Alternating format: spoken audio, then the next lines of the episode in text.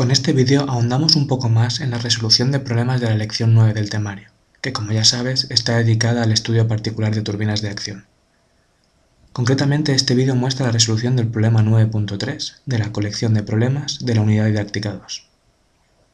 El vídeo está pensado o estructurado para ser visto después del anterior, donde resolvíamos el problema 9.1. En el anterior hemos visto cómo calcular los triángulos de velocidades y la altura útil en una turbina Pelton. En este problema veremos, además de lo anterior, cómo realizar una estimación de las pérdidas en los distintos elementos de la turbina y qué relación existe entre las alturas útil y neta, y cómo hallarla en última instancia. El enunciado del problema nos dice que una central hidroeléctrica, que consta de dos turbinas Pelton de idénticas características, suministra una potencia eléctrica nominal de 152 megavatios. Cada turbina tiene seis inyectores distribuidos simétricamente alrededor de un rodete de eje vertical. Cada rodete tiene 20 álabes dispuestos sobre una circunferencia de diámetro 2,779 metros y gira a una velocidad de 276,9 revoluciones por minuto. La central turbina agua procedente de un embalse en el que la superficie del agua está situada a una altura de 428 metros por encima del plano de la turbina. La altura de pérdida de carga en la tubería forzada es de un 11% del salto bruto. El rendimiento total de las turbinas en condiciones nominales es del 91,7%, mientras que el rendimiento del generador eléctrico es del 98%. Los rendimientos orgánico y volumétrico se supondrán iguales a la unidad. El coeficiente de velocidad del inyector es CV igual a 0,98, siendo la velocidad absoluta del agua a la salida del inyector V1. La altura correspondiente a la pérdida de energía cinética del agua a la salida de los álabes es el doble de la correspondiente a la pérdida de energía por rozamiento en los álabes. Con todo lo anterior se nos pide determinar en el apartado A el caudal que se deriva desde la presa hasta la central, en el apartado B el diámetro de los chorros y la salida de los inyectores de cero, en el apartado C la altura de pérdidas en el inyector en los álabes del rodete y la correspondiente a la energía cinética del agua a la salida del rodete, en el apartado D el ángulo beta 2 de salida de los álabes en el rodete, y en el apartado E el número de pares de polos del alternador si la frecuencia de la red es de 60 Hz.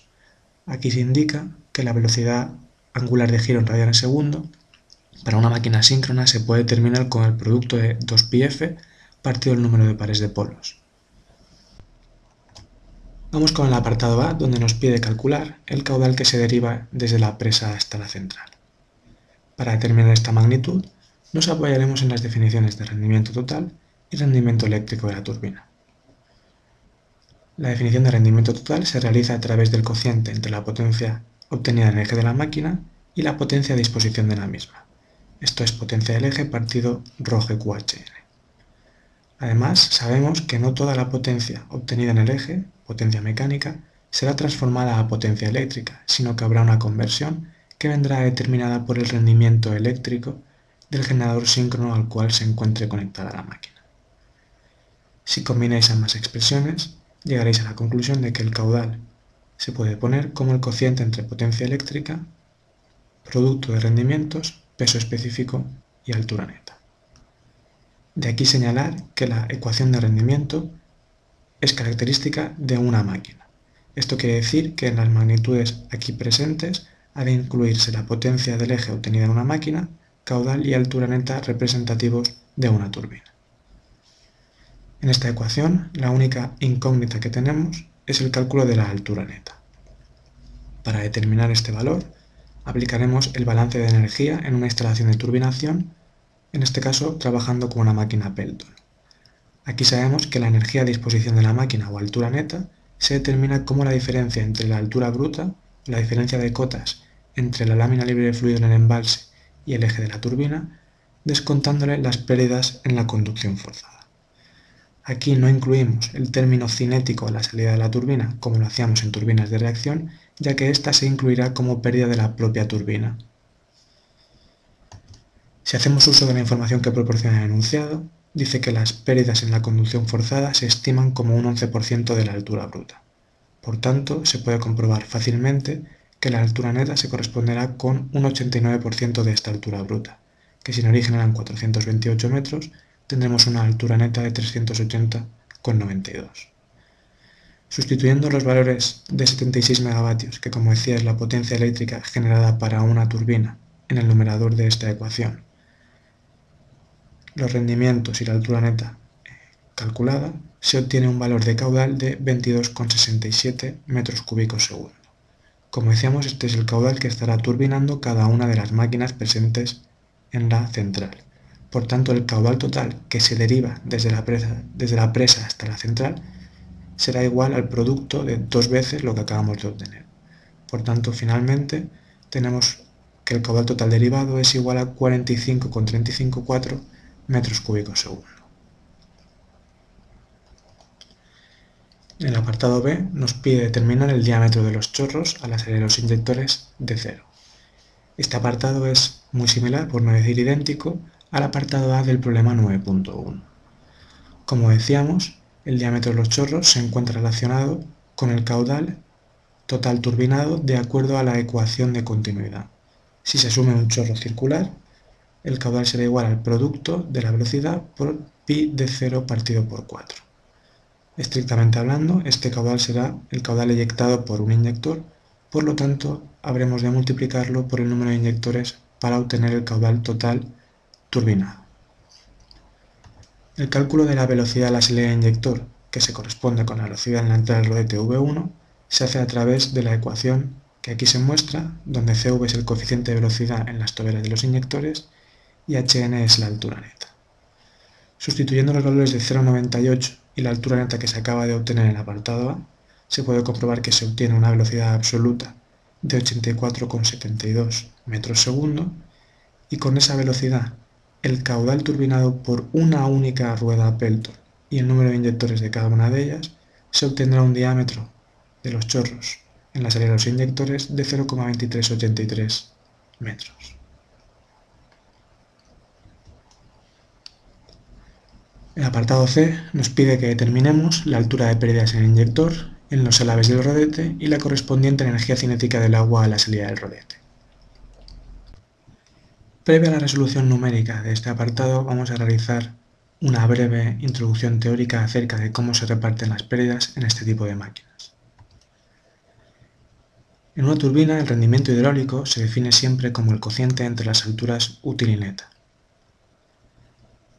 De la altura neta, que es la energía a disposición de la turbina, sabemos que una parte se invierte, se va intercambiada entre rodete y fluido, y otra parte se va en pérdidas.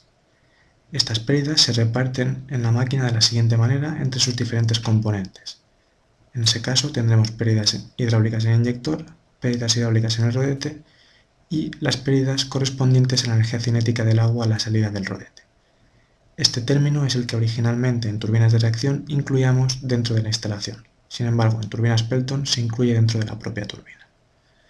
Si combinamos estas tres ecuaciones, podemos llegar a la ecuación genérica que aquí se muestra, que nos dice que el cálculo de pérdidas hidráulicas es, como no puede ser de otra manera, la diferencia entre 1 menos el rendimiento hidráulico por la altura neta, y que además, como decíamos anteriormente, las pérdidas hidráulicas se reparten entre sus tres componentes.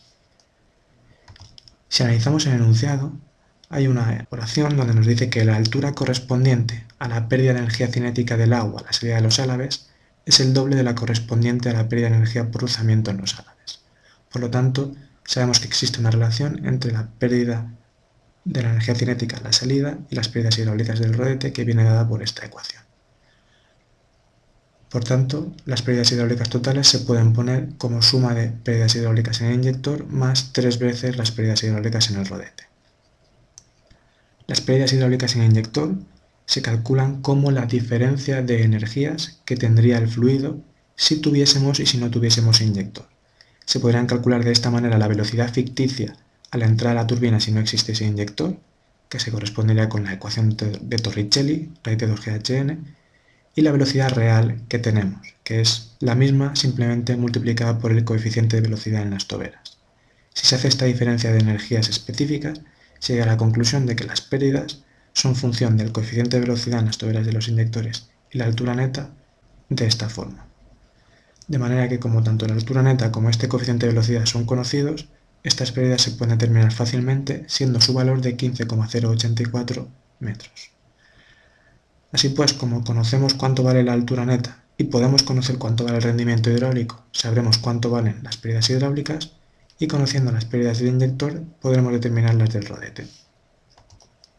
Si operáis, esto resultará en unas pérdidas hidráulicas en el rodete de 5,51, evidentemente unas pérdidas hidráulicas asociadas a la energía cinética en la salida, que serán el doble, de 11,021, donde HL, como decíamos, será igual a 31,616.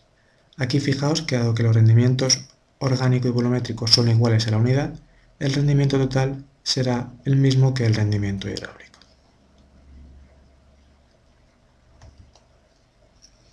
En el apartado D debemos calcular el ángulo beta 2 de salida de los alaves del rodete.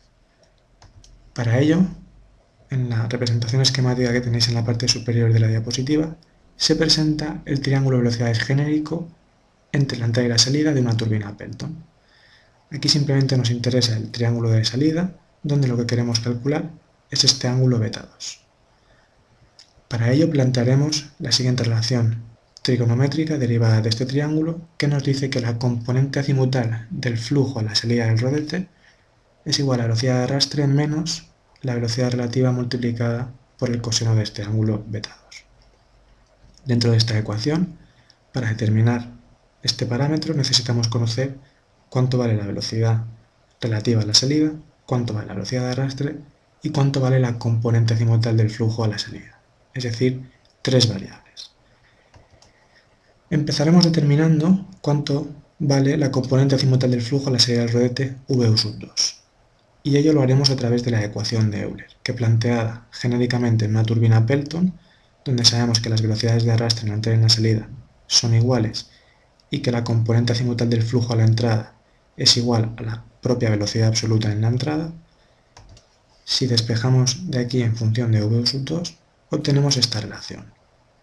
Si además relacionamos la altura útil con la altura neta a través del rendimiento hidráulico, queda de esta manera. V1 menos GHN, rendimiento hidráulico partido velocidad de arrastre. Aquí necesitamos determinar magnitudes asociadas a los triángulos de velocidades en la sección de entrada, como U y V1. La velocidad de arrastre es directamente proporcional al producto de velocidad de giro por diámetro partido por 2, donde la velocidad de giro en radianes segundo se puede expresar como pi partido 30 por n, siendo n la velocidad en revoluciones minuto. Sustituyendo la velocidad de giro proporcionada y el diámetro de la rueda, obtendremos un valor de velocidad de arrastre igual a 40,29 metros segundo. Con este valor de velocidad de arrastre, la velocidad absoluta determinada en el apartado B y la altura neta y el rendimiento hidráulico, conocidos por el apartado A y por enunciado respectivamente, se llega a un valor de la componente azimutal de la velocidad absoluta en la serie del rodete VU sub 2 igual a menos 0,326 metros segundo. Al final del apartado indicaremos cuál es la, implicación de este signo negativo en esta componente azimutal de la velocidad absoluta. Así pues, ya hemos determinado de una tacada estas dos magnitudes. Nos falta, por tanto, el cálculo de la velocidad relativa a la salida del rodete W2. Para el cálculo de esta nos apoyaremos en la ecuación de pérdidas hidráulicas en el rodete, que como también se deriva en el vídeo anterior, viene dada por la relación entre las velocidades relativas al cuadrado partido 2g entre las secciones de entrada y salida del rodete. De aquí, si despejamos en función de la velocidad relativa a la salida, llegamos a esta otra ecuación, donde fijaos que las pérdidas hidráulicas en el rodete son conocidas, pero la velocidad relativa en la entrada no lo es. Aunque no lo sea, es directamente calculable con el triángulo de velocidades en la entrada, porque fijaos que la suma vectorial, y en este caso también escalar, de velocidad de arrastre, esta que aquí estoy marcando, más velocidad relativa, debe ser igual a velocidad absoluta, que sería toda esta de aquí. Por tanto, restándole al módulo de V1 la velocidad de arrastre, obtendremos el valor de la velocidad relativa en la entrada. Operando con los valores anteriores, llegamos a una velocidad relativa en la entrada de 44,43 metros segundo, que nos da una velocidad relativa en la salida de 43,17 19,6 metros segundo. Evidentemente, debido a que las pérdidas en el rodete tienen que ser mayor o igual que cero, implica que la velocidad relativa a la salida debe ser menor que en la entrada, es decir, que el flujo se está frenando, justificado por estos dos resultados. Con el valor de velocidad relativa a la salida y los anteriores podemos determinar el ángulo beta 2, siendo este igual a 19,89 grados. Decíamos que a final de apartado justificaríamos el valor negativo de la componente azimutal de la velocidad absoluta a la salida del rodete VU sub 2 y esto se realiza de la siguiente manera y es representando el triángulo real a la salida. Esto simplemente quiere decir que con las condiciones del problema, con la velocidad de arrastre, velocidad relativa y ángulo beta 2, la única manera de que todo eso se junte en un único triángulo es que la velocidad absoluta a la salida tenga una componente azimutal cuya dirección sea distinta a la de U, que representada gráficamente quedaría tal que así, donde las magnitudes asociadas a este triángulo se resumen en la parte central de la diapositiva. Para finalizar, el apartado E nos pide que determinemos el número de pares del alternador si la frecuencia de la red es de 60 Hz. Para ello, proporciona la relación entre la velocidad de giro en radianes segundo de una máquina síncrona, la frecuencia de la red y el número de pares de polos. Por tanto, parece que la resolución de este apartado es inmediata. Simplemente calculando cuánto vale la velocidad de giro a través de las revoluciones por minuto conocidas por enunciado, y la frecuencia de la red, obtendremos el número de pares de polos. Yo os propongo que para simplificar, directamente digáis que la velocidad angular omega es igual a pi partido 30 por n y que aquí despejéis el número de pares de polos en función de 60, f y n, siendo n la velocidad de giro en revoluciones minuto. De aquí para una frecuencia de 60, que es característica para por ejemplo Estados Unidos y Japón, sabéis que en Europa la frecuencia eléctrica de la red es de 50 Hz, sería 3600 partido n, lo que da un número de pares de polos igual a 13. Con esto daríamos por finalizado el problema. Como se decía en la introducción al vídeo, además de volver a trabajar con los triángulos de velocidades en las secciones de entrada y salida de una turbina Pelton, en este caso la novedad está en la realización de la estimación de las pérdidas en los distintos componentes de la máquina. En la colección de problemas tienes otros similares a este, como por ejemplo el 9.4 y el 9.5, para que puedas poner en práctica lo que acabamos de ver. Muchas gracias.